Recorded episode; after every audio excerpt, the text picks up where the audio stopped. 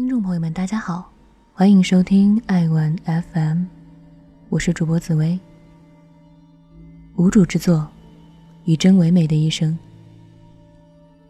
小时候，我喜欢在本子上乱画，并被家里人认为有了一定的天才。稍大些时，我的思维开始枯竭，于是画的和写的都不知所谓。比如。画了一幅自认为能反映老人被遗弃的社会不公的画，上面黑黢黢的，还有骷髅。初中时写的作文里也故意深刻，想要追求跟鲁迅一样的境界。我哥哥看了那幅画，当场就表示这是什么东西，而我还内心高傲的认为别人不懂。作文也是一样，我写的越来越让人看不懂，加上潦草的字体。足以糊弄老师。这种现状直到高中才得以改善，因为那时候我发现了真实的东西，对爱情的向往。于是我开始写情诗，文笔也开始温柔了起来。说这么多，是因为《无主之作》这部电影就是关于艺术、关于创作的。片中，库尔特在追求艺术的道路上一直是迷茫的。他在二战后的东德画骷髅，画黑暗的东西。他在东德美术学院画工人大团结。他逃到西德已经而立之年。他在现代艺术学院学别人在画布上划口，用脚掌作画，甚至在画上乱撒墨点。他的导师看到这些后，用一番话点醒了库尔特。他说，战争时他的战机被击落后，被当地农民相救。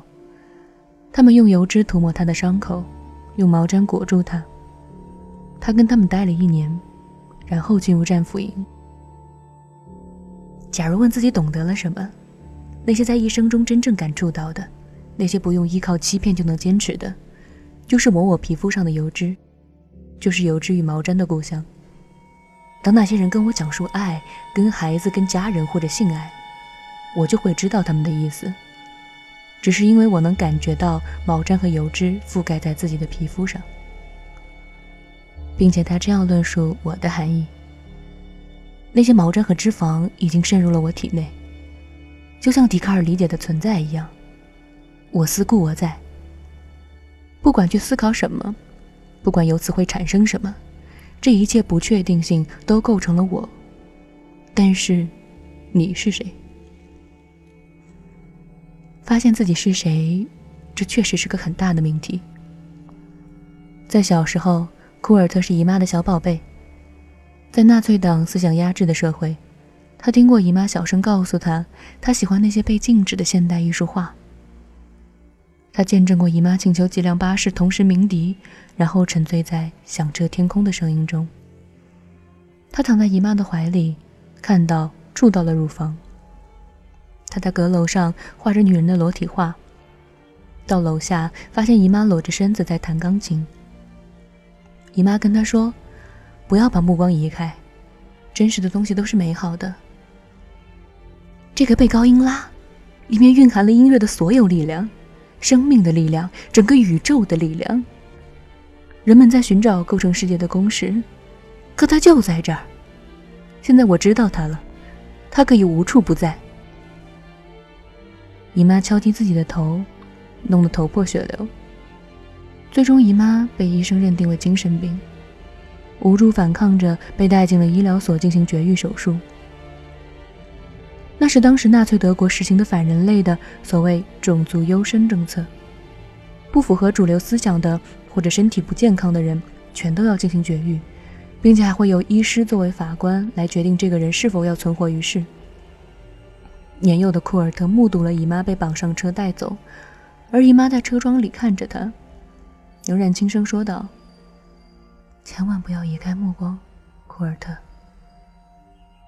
不要移开目光。无论是美丽的裸体，还是这痛苦的离别，都是真实的。直面它，每一个真实的瞬间都会刻进你心里，成为你一辈子的思想源泉。”当纳粹终于走到尽头，炮声震耳欲聋，飞机像乌鸦一样布满天空。在漫天的铝条中，库尔特和家人依偎着，神情忧郁而彷徨。而当他的两个当兵的哥哥在逃跑中被击中，他的姨妈伊丽莎白早已被关进了毒气室洗澡间。做这个死亡裁定的正是他以后的岳父，一位坚信纳粹优生理论的医生。后来，库尔特进入美术学院，遇见了很像姨妈的，也叫伊丽莎白的女孩。他们相爱，结婚，后又辗转到西德。其中那位医生为了优生，还强制女儿堕胎。导致女儿后来差点无法怀孕，这仿佛是当初罪恶的报应。那时库尔特的姨妈在看着医生女儿的话，苦苦祈求他不要杀死追求艺术的人。所以最终库尔特的艺术之路找到了他自己的真实。他临摹报纸上优生屠杀的纳粹头目被捕的新闻画面，他临摹小时候自己和姨妈的照片，他临摹妻子的裸体。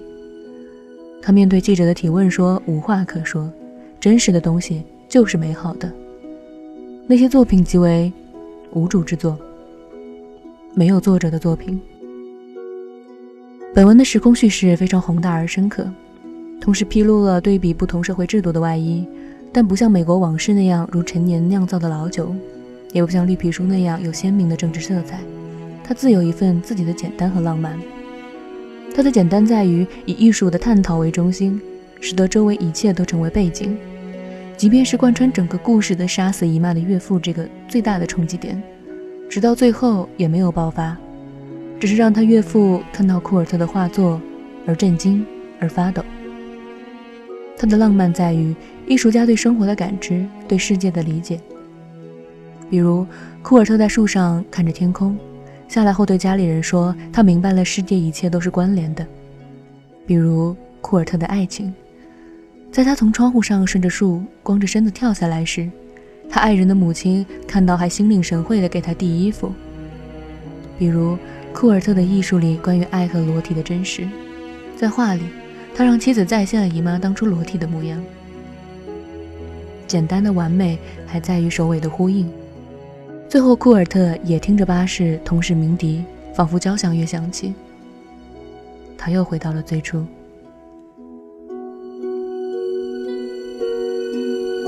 感谢本期作者木叶，欢迎关注微信公众号“爱玩 FM” 获取全文和背景音乐。